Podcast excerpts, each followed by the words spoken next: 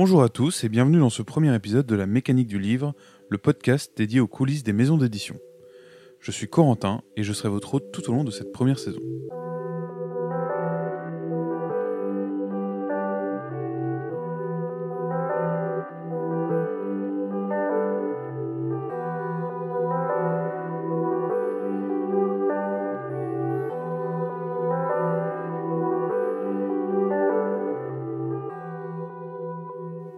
Dans cette émission, on va s'efforcer de vous donner la vision la plus claire possible du fonctionnement d'une maison d'édition et plus généralement de toute la chaîne du livre.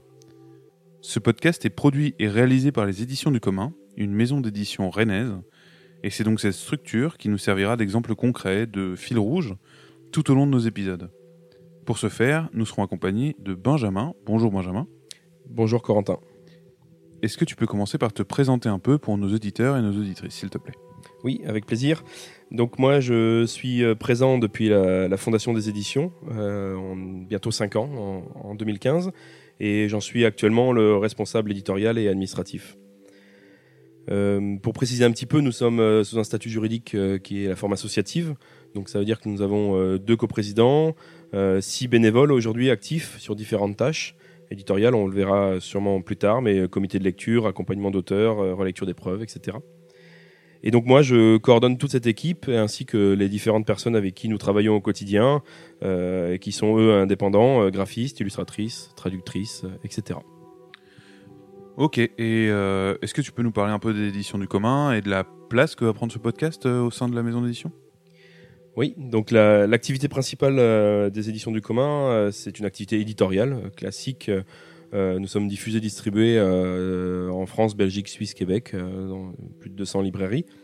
Et on publie une dizaine de livres par an qui ont pour objectif d'éclairer de différentes manières les enjeux sociaux et politiques du monde dans lequel nous vivons. pour cela, ça prend différentes formes. Des essais, la vulgarisation au sens amélioratif du terme, prendre soin de donner à lire des travaux universitaires au-delà des murs de l'université. Euh, de la littérature du réel, mais aussi une collection appelée euh, Culture des précédents, avec laquelle nous venons nourrir euh, nos pratiques et réflexions avec des récits plus ou moins anciens d'expériences collectives. Et enfin, une dernière série, la plus jeune, qu'on a nommée Petit Manuel 2, qui vient donner la parole à des personnes directement concernées par une pratique, un métier, et qui viennent donner à lire leurs expériences et un regard distancié et critique sur le milieu dans lequel ils ou elles œuvrent. En parallèle de ça, euh, on a aussi une activité euh, en local, une vie euh, rennaise et dans le quartier dans lequel nous avons nos bureaux, où on vient questionner, dans le sens large, les pratiques de lecture. Et enfin, pour répondre, pour terminer sur dernier point de ta question, la connexion entre les éditions et le podcast. Il nous semble que le milieu de l'édition est assez mythifié. On le verra tout du long. C'est un peu notre notre fil rouge à nous, euh, un milieu dans lequel, par lequel euh, nous accédons, enfin, dans lequel, pardon, nous accédons peu aux coulisses. Et donc, nous allons essayer tout au long de ce podcast d'ouvrir ce rideau et de les dévoiler. Du coup, dans les mois qui viennent, on va disséquer pour vous euh, le milieu professionnel du livre et nous efforcer de vous en montrer toutes les facettes. D'abord du point de vue de l'éditeur, parce que c'est le nôtre. Ça, c'est la partie qui nous concerne, Benjamin et moi mais aussi euh, avec, euh, en vous apportant le point de vue de tous les acteurs avec lesquels euh, on peut échanger pendant le processus de production d'un ouvrage. Pour ça, on a été rencontrer plusieurs personnes, dont vous pourrez entendre les témoignages à chaque épisode, des diffuseurs, notre distributeur, des libraires, des auteurs. Et comme base de notre réflexion, on a décidé de partir du prix du livre. D'abord parce que ce prix, il a un, on peut dire, Benjamin, qu'il a un sens particulier qui différencie vraiment euh, notre milieu euh, du livre de celui de nos voisins, par exemple. Oui, tout à fait. Euh, et dans les voisins, justement, il y a à la fois les voisins d'autres activités, d'autres secteurs d'activité, et les voisins aussi d'autres pays que la France. Donc, pourquoi je dis ça, c'est que c'est le prix du livre euh, déjà un début euh, en 1981, si je ne m'abuse pas, ou 82. Euh, c'est le ministre de l'époque Jack Lang qui décide de, suite à un rapport, d'appliquer un prix unique du livre. Fait rare pour une activité économique. euh, les chaussettes ne sont pas contraintes euh, dans, dans, dans l'univers de la chaussette pour un, prix unique en fonction de, de, qui les vend. Et donc c'est le cas effectivement d'un livre. C'est faire le choix que euh, peu importe qui le vend, que ce soit l'éditeur en direct, le libraire ou des, grosses structures du numérique comme Amazon, le prix du livre restera le même. Et c'est d'ailleurs pour cela qu'il est imprimé obligatoirement en quatrième de couverture de, celui-ci. Euh, dernière petite chose, donc effectivement, en termes de voisins aussi, euh, tous les pays euh, ne l'appliquent pas. On pourra sûrement en reparler, mais on a des exemples très concrets d'autres pays qui n'ont pas cette expérience-là et donc qui ont vu dans les années qui ont su, enfin dans les dernières années disparaître un certain nombre d'acteurs comme les, petites librairies. Et pour terminer sur cette question du, prix du livre, euh, la, petite anecdote que j'ai euh, souvent en tête, c'est que dans les années 80, euh, la crainte était plutôt portée avant tout sur cette fameuse photocopie qui tue le livre et quelques grands centres commerciaux qui arrivaient en périphérie et, commençaient à en vendre. Il n'était pas du tout à l'époque question d'envisager même le fait que la plupart des achats aujourd'hui de livres se feraient par Internet et des grosses plateformes. Du coup, l'autre particularité euh, sur ce, prix du livre, c'est que lorsqu'on lorsqu'on le définit, on doit tout naturellement euh, définir la part qui ira à chacun des acteurs qui ont amené à sa commercialisation. Euh, ce partage, qu'on a choisi de représenter sous la forme d'un camembert ou d'un diagramme circulaire, pour les plus pointilleux d'entre vous, vous pourrez le retrouver en annexe du podcast, et il permet de se faire une idée non seulement des acteurs de la chaîne du livre, mais aussi de sa temporalité, d'une certaine façon, du processus de création dans le temps. Euh, et donc plus généralement du travail d'éditeur dans son ensemble. Est-ce que tu peux un peu nous parler de ces étapes-là, Benjamin? Oui, donc si on, prend euh, le diagramme circulaire, on peut déjà parler du fait que 5,5% euh, vont à la TVA, donc à l'État, une, taxe, et donc là encore un pourcentage de TVA différent que d'autres secteurs.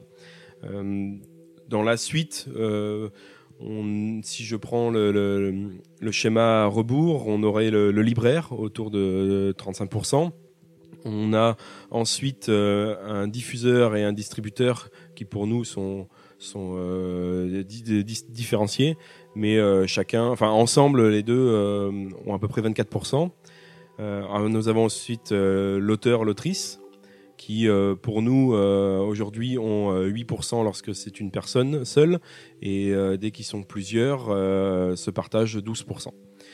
Voilà, et il y a ensuite l'imprimeur qui est autour pour nous de 10%. Et il reste donc, pour celles et ceux qui ont fait le calcul, 18% je crois de tête, je suis très mauvais, pour l'éditeur. voilà ce qui est important de, voir effectivement, et on, le verra tout au long des épisodes plus en détail, c'est qu'en tout cas, avec les personnes avec qui nous travaillons, euh, je ne connais aucun de ces, de, ces partenaires qui euh, s'en mettrait plein les poches plus que d'autres euh, autour, du, autour du gâteau, on va dire. Donc ces pourcentages-là sont serrés pour un secteur qui est complexe et, et, qui permet surtout à chacun, chacune de vivre ou survivre. Voilà. Et là, on donne à voir une idée générale du circuit du livre, mais on peut aussi diviser en différentes phases le travail de l'éditeur lui-même. Donc effectivement, pour, détailler un petit peu euh, les étapes euh, qui nous concernent, je vais essayer de résumer et commencer par l'auteur ou l'autrice qui vient à nous avec un manuscrit. Nous, avons un comité de lecture de trois personnes qui vient lire chaque manuscrit et qui prend le temps de répondre euh, favorablement ou, défavorablement à chaque personne en argumentant euh, nos choix. Une fois qu'on a passé le comité de lecture et qu'un manuscrit euh, va être publié chez nous, l'étape suivante, qui est souvent la plus longue, c'est d'un accompagnement et des allers-retours pour réécrire. Il n'y a aucun manuscrit qui nous arrive qui sera édité tel quel on va plus ou moins rentrer dedans et faire le, travail euh, qui est le nôtre. L'étape euh, suivante, une fois qu'on a un manuscrit fini, euh, avec un point final et une satisfaction partagée de l'auteur ou de l'autrice et de nous, nous passons à l'étape de maquette. Donc là, c'est jusque-là fait en interne des éditions du commun et avec une maquettiste une fois que le travail est, euh, la, publication pardon, est, est maquettée, il y a pour nous quand même une dernière étape de relecture, ce qu'on appelle une relecture d'épreuve. Je, t'interromps rapidement. Le travail de maquette, en gros, pour résumer rapidement, on peut dire que c'est la mise en forme du texte sous une forme lisible.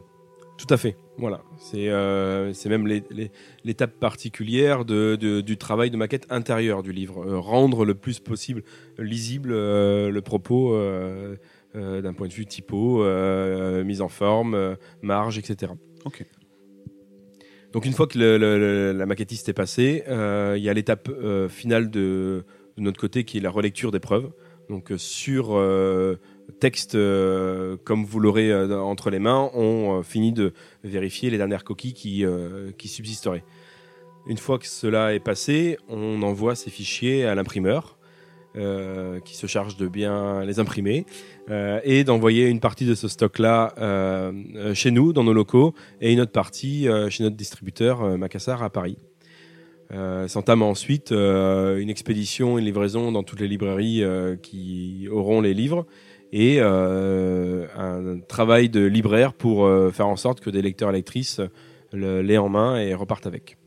Et à ce moment-là, notre travail de d'éditeur, il n'est pas tout à fait fini parce que euh, on peut encore faire de la promotion, etc., porter le livre de notre côté, quoi. Mais, effectivement, il y a des étapes que j'ai pas énumérées dans un sens chronologique, mais qui sont tout du long, en parallèle, en amont, en, prolongation. Moi, Déjà, il y a un travail avec euh, le diffuseur qui n'était pas présent dans cette, euh, dans cette description-là, euh, où là, on a six mois avant à déjà avoir trouvé un titre, travailler avec notre graphiste et notre illustratrice à une couverture. nous devons écrire un argumentaire, en penser le prix, son format, etc. pour que justement Obo puisse, trois mois avant sa sortie, aller faire une tournée et présenter ça à l'ensemble des libraires qu'il rencontre. On a aussi un autre travail, effectivement, avec euh, notre attaché de presse pour euh, porter euh, le plus en amont possible des extraits, de l'argumentaire auprès des médias pour donner envie à des journalistes notamment d'en parler et, de, porter ce livre-là. Tu l'as évoqué, une part très chronophage de ce travail, c'est celle de la relecture-réécriture, ce fameux travail d'échange avec l'auteur. Pour toi, est-ce que c'est une part importante, non pas en termes de, temps, mais en termes de, de valeur du travail d'éditeur? J'ai envie de dire, c'est même la, valeur ajoutée et le vrai, euh, le vrai apport qu'un éditeur euh, peut apporter. Euh, dans un contexte aujourd'hui où le numérique a permis de grandes choses, et notamment euh, à, des auteurs ou autrices en devenir ou déjà euh, sur le marché, de, de, publier par elle-même, d'autodiffuser et distribuer son livre, on voit qu'il y a plein de maillons de, de cette chaîne-là qu'on vient de décrire qui euh, peut se faire depuis chez soi et soi-même. Et, et, des fois, effectivement, on oublie que l'éditeur n'est pas tant un intermédiaire de plus qui permet de, sous-traiter tout ça, mais qui a bien un réel travail qui fait que euh, un livre, euh, un manuscrit, aussi bien écrit qu'il soit, a besoin d'un regard extérieur pour monter en qualité et, euh, être critiquable ou travaillé ou lu et apprécié pour son fond et non pas pour des choses qui viendraient nous embêter comme des, petites erreurs de syntaxe, une mauvaise construction de plan, etc. Et c'est vrai que en interrogeant euh, différents professionnels du livre, euh, notamment des auteurs, on s'aperçoit que c'est réellement perçu comme un travail de valorisation très important. Euh, on a notamment été rencontrer Xavier Delot, qui est auteur, éditeur et libraire sur Rennes. Et lui, il avait une vision très claire de l'impact de cet échange sur son travail.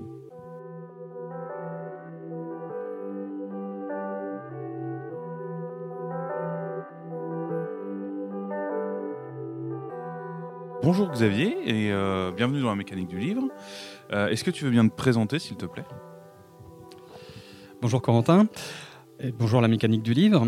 Euh, donc Xavier Delot, je suis écrivain, connu sous deux noms évidemment. Alors Xavier Delot qui est mon vrai nom et un pseudonyme qui est celui avec lequel j'ai publié le plus de, livres, qui est Thomas Géa. Voilà. J'ai écrit aussi bien dans, le, dans, la science-fiction que dans la fantasy ou le fantastique, la nouvelle, le roman, le, poème aussi. Voilà. Je publie depuis pas mal de temps maintenant, hein, puisque j'ai publié ma première nouvelle en 94 et euh, mon euh, oui le, le 20e siècle. Et euh, mon premier roman au 21e siècle quand même en 2005 aux éditions Rivière Blanche un roman qui était un post-apocalyptique breton et rennais d'ailleurs pour la plupart qui s'appelait Acomelone voilà. Un des points qu'on va aborder dans, dans l'épisode qui te concerne et qui nous a semblé assez important dans le rapport d'une maison d'édition à l'auteur, c'est le travail de relecture, et notamment le travail de ping-pong qui peut être fait entre un éditeur et, euh, et, une, euh, et un auteur. Hein. toi, du coup, ce travail de lecture-là, tu l'as expérimenté de deux points de vue. C'est quoi ton point de vue dessus Comment tu le vis? Alors moi qui ai vécu l'époque des fanzines, c'est-à-dire que j'ai commencé dans les années 90 à publier dans les fanzines. Évidemment, j'écrivais de mon côté chez moi sur un, un, PC, un des tout premiers PC. Enfin bon, voilà. Euh, et j'envoyais euh, mes nouvelles aux adresses euh, qu'on me conseillait. sur des forums Minitel, donc tu vois ma vieillesse. Voilà. En tout cas, ce qui est certain, c'est que effectivement, à cette époque-là, on envoyait les textes, on nous les refusait ou on nous les acceptait, et puis ils étaient publiés tels quels. Voilà. Et puis pas de pas de questions. On était content d'avoir publié un texte et yes, j'ai un, texte dans ma bibliographie. C'est vraiment quand j'ai commencé finalement à me dire tiens, euh, je, publierai bien quelques nouvelles ou j'essaierai de publier quelques nouvelles en professionnel. Où là, effectivement, les choses ont commencé à changer. Le professionnalisme, ou en tout cas le pré-professionnalisme, apporte euh, une autre façon de travailler les textes, c'est évident. Quand on commence à publier, là pour le coup, de façon un peu plus sérieuse, et qu'on a envie par exemple de publier un roman, euh, on va proposer un roman, un éditeur, il va nous dire oui, d'accord, super, euh, j'ai lu votre roman, il est génial et tout. Voilà. Par contre, euh, bon, euh, il va falloir tout le réécrire. C'est des choses qui arrivent. C'est pas qu'il n'a pas aimé le livre, c'est-à-dire que l'éditeur a sa propre vision de sa maison d'édition, de sa façon de fonctionner, de sa façon de travailler, et il a une vision de ce qu'il a envie de proposer, j'allais dire comme produit final. Donc il demande à l'auteur de retravailler son texte en fonction de ce qu'il va pouvoir présenter ensuite lecteur. Ça, après, c'est l'auteur qui va décider si oui ou non il va accepter euh, le, travail éditorial. Mais en règle générale, effectivement, plus on approche du professionnalisme, plus un éditeur va nous demander euh, de travailler le texte. De travailler le texte. Ça, c'est une évidence. Donc, ça va aussi dépendre de, euh, de l'éditeur chez Critique, avec qui, par exemple, je, travaille beaucoup maintenant sur mes romans, euh, eh bien, euh, je suis euh, tombé sur un éditeur qui s'appelle Simon Pinel, qui lui est un tortillard, un, vicieux, et qui n'hésite pas en fait à, à, châtier son auteur euh, pour euh, lui faire ressortir la substantifique moelle de son, de son texte et de, et de son idée finalement. Donc avec Simon, on va beaucoup, beaucoup euh, travailler les textes. Beaucoup. c'est quelque chose d'ailleurs que j'apprécie beaucoup chez, lui parce que plus tu travailles aussi, souvent, bah, plus tu apprends. Et on n'a jamais fini d'apprendre, quoi qu'il en soit. Donc moi, avec, avec Simon, quand je travaille avec lui, évidemment, euh, j'apprends, j'apprends toujours, et euh, je trouve que au, final, les textes n'en sont que meilleurs. Et c'est pour ça que je suis plutôt, quoi qu'il en soit, un partisan du travail éditorial, parce que euh, y a, je pense, sauf dans le cas d'être un génie, toujours moyen d'améliorer son texte, d'améliorer son œuvre. Et au final aussi, quand l'œuvre est livrée au lecteur, d'avoir plus de satisfaction sur les retours qu'on va avoir euh, des, lecteurs. Voilà y compris euh, sur le travail éditorial classique, c'est-à-dire hein, la, correction orthographique, grammaticale que euh, parfois certains auteurs professionnels ne font, certains éditeurs professionnels ne, ne font pas. Ça arrive. Ça aussi, c'est, par, parmi les évolutions du, du, circuit du livre, c'est qu'on a des éditeurs parfois qui sont de plus en plus laxistes là-dessus. C'est une évidence. Toi, tu dirais que pour toi, cette dimension de coécriture et de pédagogie, elle fait partie du travail éditorial? Bah oui, complètement. Hein. Euh, je trouve même que c'est le rôle euh, de l'éditeur de faire cet accompagnement-là. Sinon, euh, c'est juste un publiant, j'allais dire. un éditeur n'est pas un simple publiant, c'est quelqu'un qui accompagne son auteur dans le processus créatif et dans le, dans le processus de, livraison finale aussi de, son œuvre, qu'elle soit fictionnelle ou, pas d'ailleurs. Voilà, hein, c'est quelque chose qui me semble, oui, extrêmement important et même, j'irai au-delà, crucial. Merci encore Xavier pour euh, m'avoir accueilli euh, euh, et, avoir pu échanger un peu sur le sujet. toi, Benjamin, en tant qu'éditeur, c'est quoi tes préoccupations principales durant le travail de relecture, ce à quoi tu fais le plus attention? J'allais dire tout, mais je pense que c'est pas ce que les gens ont envie d'entendre. en fait, il y, a plusieurs niveaux d'accompagnement de, de, et, de, relecture. déjà, raisonnablement, euh, doit bien lire au moins une dizaine de fois, si ce n'est plus, euh, un, manuscrit avant d'arriver à, sa phase finale. Et je dis on parce que justement, je suis, je suis pas le seul. À chaque fois, on a, comme on l'a vu précédemment, soit des personnes bénévoles qui euh, donnent de leur temps, soit des gens qu'on peut rémunérer pour, pour ce travail-là. Donc il y a deux niveaux que j'ai tendance à appeler macro et micro. le macro, c'est vraiment faire en sorte que le texte dans son ensemble ait une tenue. Donc après, on ne parle pas de la même chose lorsqu'on a un texte de littérature et lorsqu'on a un, texte d'essai. Euh, pour la littérature, on sera plus sur une construction narrative et euh, des choses propres à, la partie fictionnelle euh, du récit. pour ce qui est des essais, on a plus une construction de pensée et d'argumentation. Voilà, un déroulé de l'argumentaire et une rigueur dans la manière dont on construit la critique et le propos. Et donc là, il y a ce travail macro qui va être de euh, construire un, un, format final. Voilà, notamment, je pense au cas des, euh, des sciences sociales, où souvent on nous arrive à, à, à, nous des textes qui ont été pensés dans un cadre précis qui est l'université, euh, pour une revue scientifique, un travail de recherche, euh, une thèse, etc. Et euh, on n'écrit pas un travail de recherche pour une thèse de la même manière qu'on l'écrirait pour un livre. Et donc là, on a, nous, un travail de, de, de puzzle, de réagencement, de rythme à donner tant dans le, le titre que dans l'agencement des parties. Et dans le fait aussi d'écrémer, des choses qu'on n'a pas besoin de mettre, etc. Et euh, ça, c'est la partie macro. Et donc la partie micro, on vient euh, faire en sorte que ce qui est écrit est bien en français, d'un point, point, de vue grammatical, euh, syntaxique. Et, euh, et en tout cas... Euh, garde une harmonie d'ensemble d'un point de vue euh, du, choix du style. Quoi. Tu parlais du, travail de, du fait qu'on éditait du travail de recherche et tu es directement concerné puisqu'on a édité tes propres recherches dans l'art de compter nos expériences collectives l'année dernière. comment, comment toi tu l'as vécu en tant qu'auteur ce processus de réécriture? Péniblement. Euh, et, et, je le dis sincèrement aussi. Enfin, L'avantage de cet exercice euh, douloureux, c'est que je me suis aussi mis à la place des gens avec qui euh, habituellement nous travaillons. Euh, et pour bien faire les choses, bien sûr que je n'ai pas jonglé avec deux casquettes, mon moi éditeur qui viendrait faire des retours à mon moi auteur. On a fait en sorte d'avoir trois personnes de, des éditions du commun qui viennent faire ce travail-là d'éditeur pour que je sois dans ce cadre-là simplement auteur. Et donc c'est euh, c'est un travail ardu et, euh, et euh, on, y reviendra que, que un éditeur qui fait bien son boulot, c'est un éditeur qui vient remuer le texte et, et il, poser plein de questions.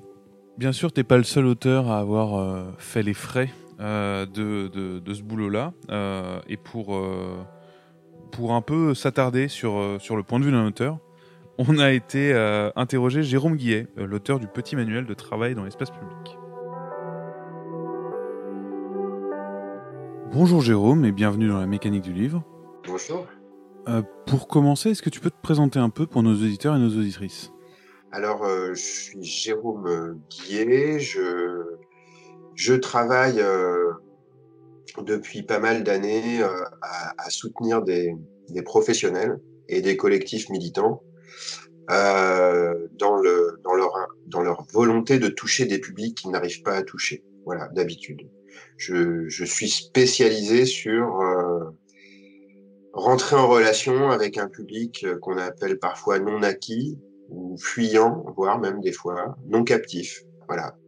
Là, cette partie-là, c'était plutôt un travail pour toucher des passants, comment toucher des passants, euh, voilà, dans, dans, souvent dans les villes. Et puis, plus, depuis quelques années, je travaille davantage avec des, des centres sociaux ou des missions locales. Et du coup, euh, ce travail que tu évoquais sur euh, le fait d'aller vers les passants, c'est ce qui t'a amené à écrire un bouquin aux éditions du commun? Oui, tout à fait. Euh, quand tu as entamé ce, ce processus d'écriture, tu t'attendais à ce qui consiste en quoi l'échange que tu aurais avec les éditions? Bah, je, je, dois avouer que j'étais pas, pas très serein.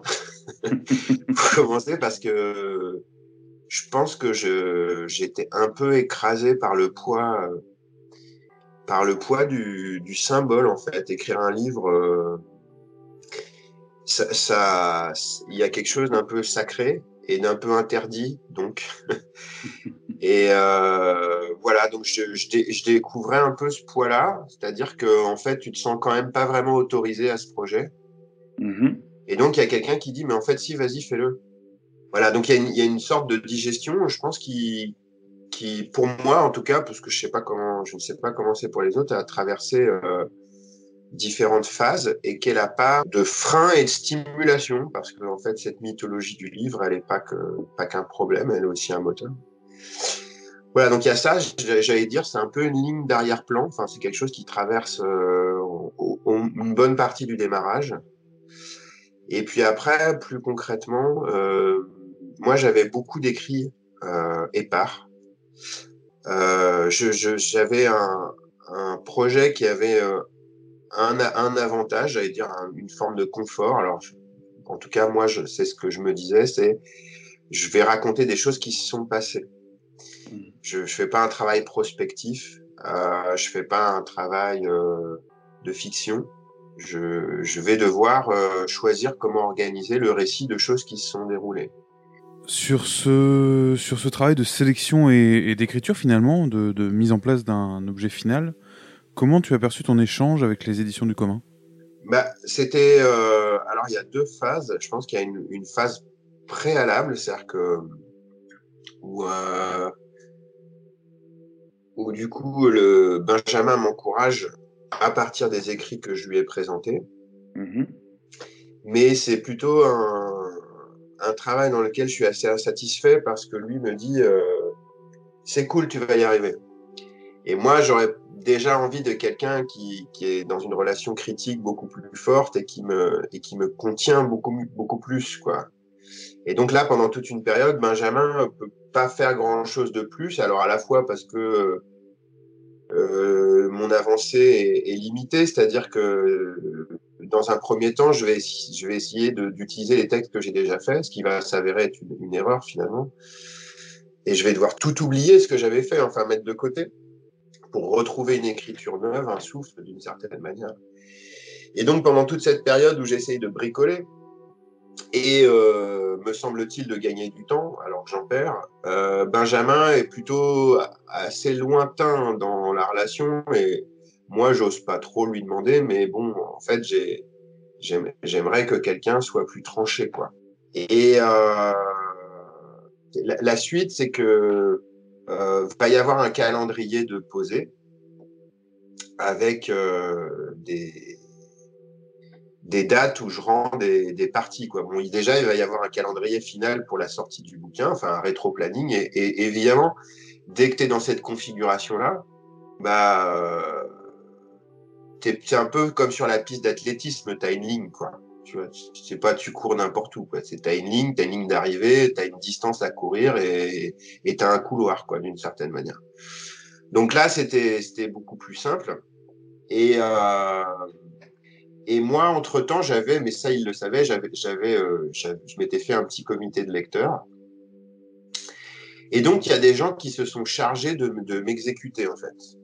Et donc, j'ai eu des premières salves d'un feu nourri de critiques ouais. de gens qui m'ont dit, mais ça, mais c'est trop pourri, quoi. Faut que tu arrêtes complètement d'écrire comme ça. Et donc, j'ai, j'ai eu ce que j'aurai plus tard avec relect ma relectrice attitrée des éditions, euh, mais plus sur la fin du processus. j'ai eu mes, premiers retours saignants. Et en fait, t'en as vachement besoin parce que sinon, tu te sens flottant quand même. Hein. T'as beau avoir ton rétro-planning, tes machins, etc. Tant que t'as pas des gens qui disent ça c'est bien, ça c'est de la merde, euh, tu... Enfin, ça dépend des gens. Mais moi, j'avais besoin de ces premiers retours. Mais donc, toujours est-il que euh, mon comité de lecture euh, que je m'étais fait, euh, mes deux, deux personnes que, je, que je me voulais proches pour me donner des retours, elles ont commencé à faire cette, ce travail assez ingrat parce qu'il faut quand même raconter à quelqu'un. C'est c'est facile de lui dire quand on trouve ça formidable et de lui dire pourquoi. Maintenant, de lui expliquer pourquoi ça tient pas debout, ou pourquoi c'est chiant, ou pourquoi c'est pas. C'est vraiment toujours une épreuve. Hein. C'est, je pense qu'il y a c'est une compétence à part de la vie de dire à quelqu'un qui déconne. hein. Euh, ça a composé un équilibre entre Benjamin, qui me racontait plutôt des choses du genre euh, sur ma façon de m'exprimer, sur ce qu'il trouvait intéressant et sur ce qu'il trouvait gênant, mais c'était des choses assez latérales, j'allais dire, sur le rythme général et de l'encouragement, on va dire. En attendant euh, une relecture plus serrée qui allait venir et qui allait vraiment être serrée, c'est ça, c'est l'étape d'après. Et à côté de ça, je me suis bricolé avec mon comité de lecture, les gens plutôt sans complaisance qui me permettaient finalement de, de, faire des choix et de faire des choix fondamentaux parce que euh, y a un moment donné, il faut vraiment partir sur à la fois une forme d'écriture, enfin une, structure narrative et, euh, et un style qui euh, voilà qui, qui trouve qui trouve son public et il faut un début de public qui te cartonne la gueule si tu es à côté quoi. Donc ça voilà ça ça a été la première phase de coopération, elle a été composite entre de l'intérieur et de l'extérieur des éditions. quoi. Voilà. Ok. Et ap- Et après, il y a la phase avec Marianne. Là, ça, là, on change de dimension. euh, donc Marianne, qui sera ma relectrice attitrée pour les éditions. Ok. Et elle, tu dirais qu'elle a apporté quel type de regard euh, Alors, donc je rends un premier document plus ou moins en décembre, un, document complet, quoi, une structure complète. Et, euh, et elle, elle va scoltiner le texte. Et donc là, bah, c'est quelqu'un qui reprend euh, paragraphe, paragraphe par paragraphe, ligne à ligne. Donc c'est c'est quelqu'un en fait qui est là pour rien rater, en faisant un travail fond-forme et euh, en étant un lecteur euh, dur en fait. On- elle va faire ce qu'avait commencé à faire mon comité de lecture, mais elle va le faire d'une manière à la fois plus systématique et plus euh, et plus distante. C'est-à-dire que elle, en, bah, en gros, c'est presque une relecture à l'aveugle. Quand je dis à l'aveugle, c'est que Benjamin me dit, je pense que c'est une bonne chose que vous vous contactiez pas. Et il me dit pour deux raisons. La première, c'est que si on, si on commence à discuter avec son relecteur, ça peut, ça peut faire des nœuds. mhm. Ça peut rendre les choses compli- plus compliquées. Parce que ça, on peut rentrer dans le régime de la justification et de la contre-justification. Et donc, euh, voilà. Et la deuxième chose, c'est que par- parfois, ça peut être heureux, cette, cette, euh, cette discussion. Ça peut, ça peut être une heureuse discussion, mais qui rajoute complètement, qui rajoute de toute façon du temps. Et là, il y a une réalité matérielle, c'est que la date de sortie, elle est dans pas longtemps. Et donc, euh, ça va être extrêmement dur parce qu'en fait, j'ai quelqu'un qui me connaît pas et qui va euh, être vraiment, euh, comment dire, comme une prof un peu trash, quoi. Comme les, tu vois, les, les, les, les profs qui étaient minutieux, ceux qui donnaient une pas très bonne note et qui te défonçaient la gueule en te l'expliquant très bien, tu vois. Bon, après, euh, après le, très bon côté du travail de Marianne, quand même, c'est que c'est qu'elle euh, elle, elle, elle était toujours dans la contre-proposition. C'est-à-dire, c'est- quelqu'un qui avait quand même la, la politesse ou le professionnalisme, j'en sais rien, de de me, de me dire quand ça quand ça ça va pas, je verrai plutôt ça. Hmm. À la fois sur le, sur le plan de la, des formules, c'est-à-dire je, je trouverais ça plus clair dit comme ça, que sur le fond. Et donc je sentais bien qu'il y avait des moments où elle, elle était en désaccord profond, à la fois d'un point de vue éthique euh, et d'un point de vue euh, humain, voire voire en tant que euh, professionnelle ou militante, quoi. Dans cette relation, Benjamin, il servait d'intermédiaire, tu dirais? Bah, en fait, Benjamin, il... moi, je me suis plaint une fois à lui. Je lui ai dit une fois. Euh, je... Alors, je conteste absolument pas le travail de Marianne, mais. euh, Enfin, même, je l'apprécie, mais je crois que je lui ai dit un truc du genre. euh, Il y a des moments où j'ai le sentiment presque qu'elle méprise ce que j'écris, et c'est des moments où c'est juste pas possible. Bon, en gros, il faisait tampon, quoi, un peu, quoi. Voilà. Ouais. Et, et je pense que je pense qu'il a il a il l'a fait un peu aussi du côté de Marianne pour euh, et je et je sais pas dans quelle mesure elle est pas non plus allée le voir lui pour lui dire ah, putain mais c'est quoi euh, tu m'as donné quoi? C'est quoi ce bordel quoi? Tu vois on va jamais y arriver quoi. Euh, tu as évoqué deux phases du processus de réécriture, le, le travail on va dire sur la forme et celui sur le fond. Tu dirais que tes relectrices, elles ont eu un vrai impact sur ta réflexion? Ah mais c'est énorme c'est juste enfin je m'en sortais pas hein. Euh, après la relecture de Marianne c'est là que Benjamin est vraiment entré dans la danse et est devenu un interlocuteur de, pour toute la finition. Donc là, on a fait un vrai face-à-face où euh, tout a été repris euh, pour assumer euh, des modifications qui étaient parfois majeures, tout en maintenant un timing avec un report d'un mois, enfin des délais, etc. Mais il, est, devenu mon, interlocuteur pour la finition du livre. Et sans ce travail d'équipe, j'étais mort. Hein, où je mettais, je mettais trois ans ou quatre ans de plus. Mais Ouais, je- d'accord. surtout, je pense que je le faisais pas parce que je me décourageais. Ok, donc toi, tu as vécu l'écriture de ton bouquin comme un, comme un travail collectif. Ah bah oui, oui, oui, je- mais c'est vraiment ça. Ah, mais moi, je pense que c'est enfin, quelque chose qu'il y a beaucoup dans quand on cherche à obtenir des résultats ambitieux et que euh, et qu'on est dans, dans, dans l'édification de quelque chose et, et d'une. En fait, c'est la question de la performance. À un certain niveau de performance, on peut pas être seul. Donc, euh, il fallait à la fois euh, que moi je me permette d'y croire, qu'on m'aide à y croire que je pouvais le faire, et puis il fallait le faire, sachant que bah, moi j'ai tout appris. C'était un chantier incroyable. J'ai dû lâcher tout ce que j'avais fait. J'ai dû euh, renoncer à, des formes que je croyais intéressantes et qui n'étaient finalement pas du tout. J'ai dû lutter contre deux écritures en fait, des, des écritures qu'on m'a appris à l'école et à la fac, avec des transitions casse-couilles du jeu. Du... Donc nous venons de voir et maintenant nous allons voir, tu vois. Donc j'ai dû Mhm. lutter contre ça. J'ai dû lutter contre ce que j'avais écrit quand je faisais des fanzines, c'est-à-dire eh ouais mon pote. Enfin tu vois, un peu mieux, tu vois. Mais bon en gros voilà. Euh, j'ai dû aussi euh, énormément euh, gicler de texte, c'est-à-dire j'ai- écrit deux fois et demi, j'ai écrit 400 pages pour en garder 180. hein. Voilà, donc là il fallait, il fallait, absolument être une équipe.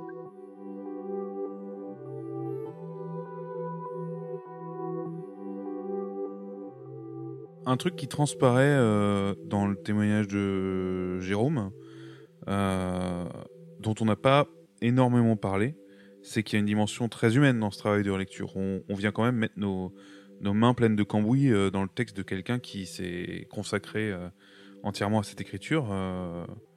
Euh, est-ce que tu peux nous, dire euh, comment est-ce que tu gères cet aspect humain Eh ben, pas avec des tableurs et des outils, justement. Contrairement à pas mal de, d'autres tâches qu'on peut avoir, euh, à cet endroit-là, on n'a au- aucune euh, méthode euh, précise de A à Z à suivre parce que justement, euh, tout est une question de, relations humaines, euh, d'affect. Et on a d'un côté une personne qui a mis euh, des fois euh, plusieurs années à écrire euh, l'ouvrage qu'elle nous confie. Euh, de notre côté, on a une exigence qui est celle que les gens les futurs lecteurs lectrices de cet ouvrage viennent au travail euh, dans le propos et le fond de ce que veut porter la personne et pas dans des faiblesses, des choses qui viendraient euh, empêcher ou euh, incommoder la lecture, comme euh, déjà une, une- par exemple une mauvaise maquette, mais ça c'est notre ressort, mais aussi des, des- des petites coquilles, des, des erreurs de syntaxe, des erreurs d'argumentaire ou de justification. Et donc c'est ce travail-là qui, qui nous qui nous fait aller euh, fortement dans le texte. Et après, tout est discussion, justement. Par contre, on a mis en place des allers-retours et euh, des manières de travailler dans les fichiers euh, numériques qui font que on peut assumer et sans argumenter des fois des retours, en les laissant toujours en, lisibilité pour l'auteur ou l'autrice, et souvent poser des questions, rentrer en, débat et faire des propositions. Tu, tu dirais qu'il y a une dimension pédagogique aussi dans ce boulot euh, d'accompagnement de l'auteur? Euh, oui, on peut, on, peut dire, on peut dire ça après euh, modestement. Voilà, l'auteur ou l'autrice a des choses à nous apprendre à minima sur ce qu'elle raconte, comme dans la manière dont elle, raconte tout ça. Euh, après, par contre, nous, on a aussi à ouvrir justement ce rideau quand on vous ouvre en podcast. On l'ouvre aussi parce que on a la particularité, étant une, petite maison d'édition et une jeune, euh, d'avoir aussi des premières écritures. Et donc, c'est aussi pour nous un travail dans ce sens-là, je trouve effectivement pédagogique que de raconter euh, tout ce qu'on l'en fait pour euh, que la personne en face n'ait pas d'incompréhension ou qu'on, des fois, enfin, en tout cas, qu'on reste bien sur la même longueur d'onde. Jérôme évoquait, euh, et je trouvais ça particulièrement parlant, le travail d'écriture comme un travail d'équipe. Et, et il paraît évident que tu fais pas ce travail tout seul, toi-même, de ton côté. Euh, est-ce que tu peux nous parler un peu des autres lecteurs des éditions euh, Comment est-ce que tu travailles avec C'est quoi leurs différents rôles, etc. Ben, mon, mon, rôle est un peu d'être euh, un peu coordinateur gymnaste, c'est-à-dire d'avoir de la souplesse et de trouver les bonnes personnes pour les bons textes voilà, j'ai la chance d'être bien entouré euh, de, plein de personnes, mais qui n'ont pas les mêmes expériences ou pratiques. Euh, comme je disais tout à l'heure, entre de la science sociale ou de la littérature, on n'a pas les mêmes types de relecture et d'écriture, par exemple. Et donc moi, le but de mon travail est de d'organiser justement une petite équipe au plus près euh, de l'ouvrage et, de l'auteur, avec des regards complémentaires. Pour apporter un éclairage supplémentaire sur ce sur ce boulot-là, on a, on a été interrogé tout simplement une de nos lectrices, Émilie, qui s'occupe de la relecture des preuves.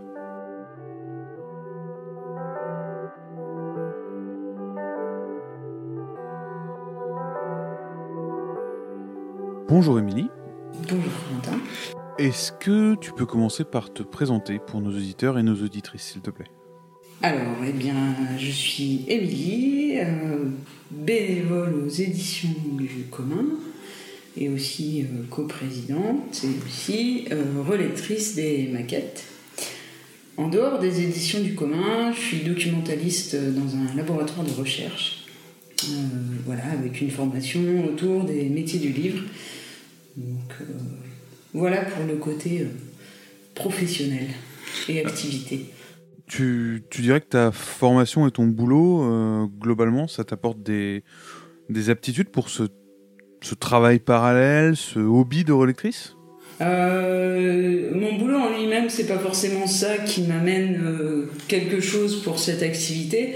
Après, dans mon métier, euh, voilà, sur la, documentation, il y a un aspect recherche d'informations, vérification des sources, qui sont des aptitudes ou des réflexes qui peuvent quand même servir quand tu, quand tu relis pour la correction, on travaille avec des outils. Mhm. Donc c'est euh, le Becherel, c'est euh, des guides de règles, de typos, des choses absolument imbuvables mais très très drôles et qui posent des règles et qui expliquent que surtout il y a beaucoup d'exceptions. Donc après, euh, voilà, dans un texte, on cherche à le rendre homogène.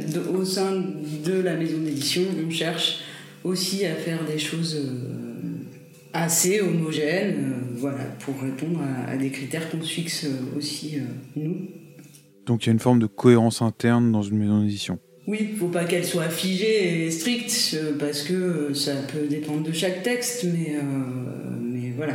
Il y, a, il y, a, aussi des gens derrière, donc forcément, il y a quand même des choix des moments qui sont faits et qui transparaissent dans, dans ces formes pour le texte. Est-ce que tu peux nous expliquer un peu c'est quoi ton travail de relecture de maquette Alors mon travail de relecture de maquette, donc euh, j'interviens une fois que le texte est finalisé, qu'il est passé dans le logiciel et qu'il est euh, voilà pas encore bon à tirer parce que moi je fais une relecture donc essentiellement de forme euh, sur bah, le les numéros de chapitres, euh, enfin voilà, la, structure de l'ouvrage, est-ce que, est que tout va bien est-ce que tout va bien dans le fichier? Et après, au niveau du texte, c'est donc une relecture euh, de forme sur euh, de la typo, de l'orthographe, une vérification au niveau des notes de bas de page. voilà, la mission de relecture, relecture de maquette, c'est à ce moment-là. Et ça prend combien de temps en général, ce travail de relecture? Alors bah, ça dépend de la taille de, du bouquin. Ça dépend aussi quand même un peu de son contenu parce que bon, il y a une lecture euh, un peu macro qui regarde que la forme, mais euh, alors autant sur les premières maquettes que j'ai relues, j'arrivais à avoir vraiment cette euh, lecture macro à regarder que la forme, à dire ah bah là ça va pas, il manque quelque chose. maintenant, j'arrive à, à, coupler un peu la forme et le contenu. Donc voilà, en fonction de, du contenu de l'ouvrage, je peux le lire plus ou moins rapidement. Euh, en gros, c'est euh, pour un, je sais pas, un livre d'une centaine de pages, je dirais une bonne demi-journée dessus. Euh, et l'idée, en, fait, de. Je, je suis pas bonne en orthographe. et je crois que c'est ça qui m'intéresse en fait, c'est de, regarder à quel endroit ça va faire tilt et, et où est-ce que tu mets en doute telle ou telle forme d'écriture ou qu'est-ce qui va pas, qu'est-ce qui te gêne toi dans, ta lecture? Parce que là il y a quelque chose qui t'accroche et qui fait que ça coule pas. Donc on n'est pas sur le, contenu vraiment, on est sur la forme, mais au niveau de la forme il y a quelque chose qui qui va pas. Par exemple s'il y a trop d'italique, s'il y a trop de points de suspension, s'il y a trop euh, de tout ça, ça, rend la lecture difficile. Et donc ben voilà là on prend un peu de, on essaie de trouver des solutions par rapport à ça. Et euh, comme je suis documentaliste et que j'aime bien les références, j'avais lu un article euh, d'une correctrice qui disait que les correcteurs étaient des, lecteurs angoissés qui remettaient tout en doute. du coup, dans ces corrections que tu as à faire, est-ce qu'il y en a qui reviennent plus systématiquement, des mauvaises habitudes que tu retrouves chez beaucoup d'auteurs? On est dans un. C'est propre un peu à, chaque. Euh, discipline ou thématique, enfin voilà, mais dans les sciences sociales, on retrouve quand même des. Euh, il y a beaucoup de choses de typo, de d'accentuation des capitales, ça aussi, je suis, très très attentive, mais, euh, mais Benjamin a su s'adapter un petit peu, donc on fait des progrès.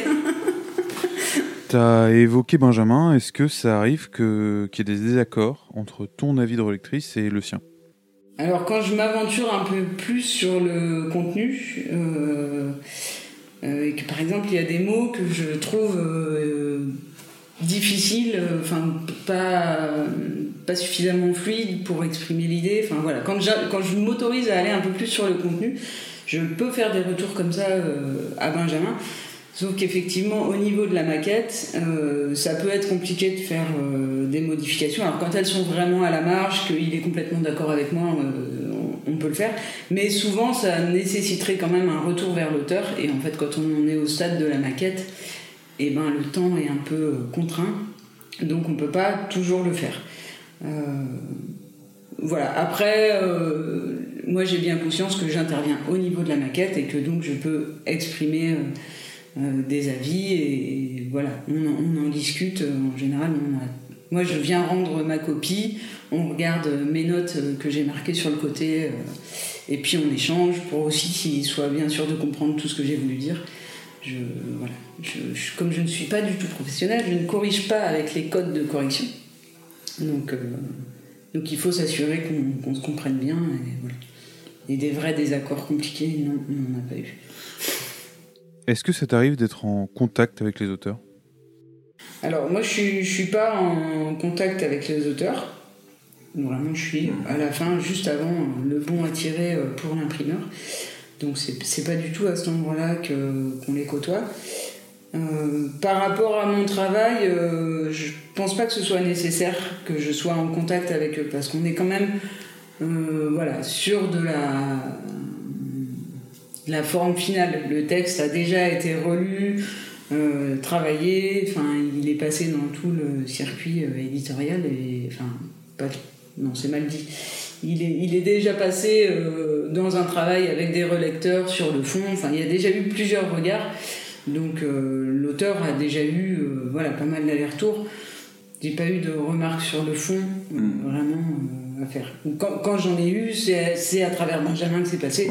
Parce que faire intervenir encore une, autre personne avec l'auteur, c'est peut-être pas forcément euh, évident et ça rajoute encore d'autres points de vue.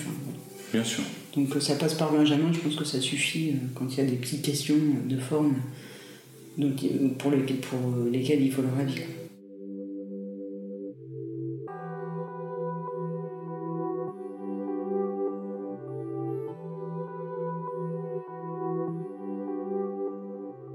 Merci encore à Émilie pour euh, ce, cet échange, c'était euh, super intéressant. Euh, enfin, moi j'ai appris plein de trucs quand j'étais avec elle. Elle nous a un peu parlé des, outils qu'elle employait pour aider à sa relecture. Alors elle, c'était essentiellement des, livres, des, sets de règles préétablis. mais est-ce que toi, il y a des outils numériques, des supports logiciels particuliers que tu emploies dans ton travail de relecture? Oui, alors des, attention, je vais donner des, grandes infos et des secrets euh, de, de, Polichinelle. Euh, on a un gros logiciel technique qui s'appelle un traitement de texte. Voilà, et je pense, euh, attention à, ceux qui nous écoutent de ne pas reproduire ça chez vous. Nous faisons, ça dans des mains de professionnels, avec des mains de professionnels. Donc là, effectivement, euh, si euh, vous êtes en possession d'une licence, ce sera la suite euh, Office et notamment Word. et autrement, il y a de très bons logiciels libres comme LibreOffice, qui de notre côté, c'est celui que nous utilisons et qui fait très bien le boulot. Et après, c'est plutôt des, des fonctionnalités de ces logiciels qui nous permettent de, de travailler à plusieurs. C'est de la révision qu'on peut rendre visible et donc travailler directement dans le texte tout en laissant apparaître ce qu'on a modifié. Et puis le, surtout les fameux commentaires qui sont des fois pour nous des, des, grands forums de discussion en marge des textes où on rentre en débat euh, relecteur, relectrice et, euh, et auteur, autrice. Euh, en parallèle de ça, un autre euh, euh grand, euh, une autre, une, autre, astuce, on va dire, c'est de bien numéroter les fichiers pour ne pas s'embrouiller dans les versions et ne pas arriver à une version finale où on aurait oublié de prendre en compte un retour. Voilà, c'est surtout en fait des choses qui facilitent le fait qu'on soit plusieurs à travailler sur un texte. Et peut-être aussi un dernier, euh, un dernier outil euh, qui nous aide beaucoup, plutôt dans une. Lui, il arrive en, en finale, c'est le le logiciel Antidote. Voilà, on n'a a aucune part dans, l'entreprise, mais on, est très satisfait de, du logiciel. C'est un logiciel qui va venir euh, automatiser énormément de nettoyage de, euh, de notre côté de, de coquilles et d'erreurs euh, syntaxiques. Voilà, qui permet d'enlever les doubles espaces, de mettre des bons espaces insécables aux bons endroits, qui facilite en fait, qui finit de préparer pour faciliter grandement le travail de maquette à venir. Une chose qui est euh, remarquable, c'est que euh, si chaque livre dispose d'un relecteur dédié à cette tâche, euh, généralement bénévole, toi et Émilie effectuez un travail de relecture sur presque tous les livres publiés dans l'année. on l'a dit, ça fait une petite dizaine de livres. c'est donc réellement un, un, travail sur le temps long qui marque le quotidien d'une maison d'édition en fait en, fonction des périodes et des saisons, on, pense euh, euh, l'espace public, on se rêve dans un, squat euh, de la communale où on est dans des, nouveaux mots inventés pour penser nos réunions. Et effectivement, on a vraiment un, un esprit dans un moment. Et alors après, si je complexifie un peu ça, on a surtout des couches. C'est-à-dire que lorsqu'on est, on entame une relecture d'un manuscrit, on est en train d'en terminer une autre, on passe à la maquette d'un troisième. Il y a vraiment, euh, puisque à, 10 livres par an, on en sort euh, un tous les mois quasiment, on est au même moment euh, dans plusieurs étapes de plusieurs livres. On arrive au terme de ce premier épisode et nous espérons qu'il vous a plu. Si vous souhaitez retrouver les différentes références disséminées au cours de cet épisode, je vous invite à vous rendre sur le site des éditions du commun, sur la page de l'épisode 1. Vous y trouverez également euh, toute la retranscription écrite annotée, ainsi que le fameux camembert du prix du livre. Alors bien sûr, en 45 minutes, on n'a pas pu tout vous dire sur le milieu du livre, mais on espère que cet avant-goût vous aura donné envie d'écouter la suite. Lors du prochain épisode, on évoquera un thème central aux maisons d'édition et au métier d'auteur, les contrats d'édition et les notions de propriété intellectuelle.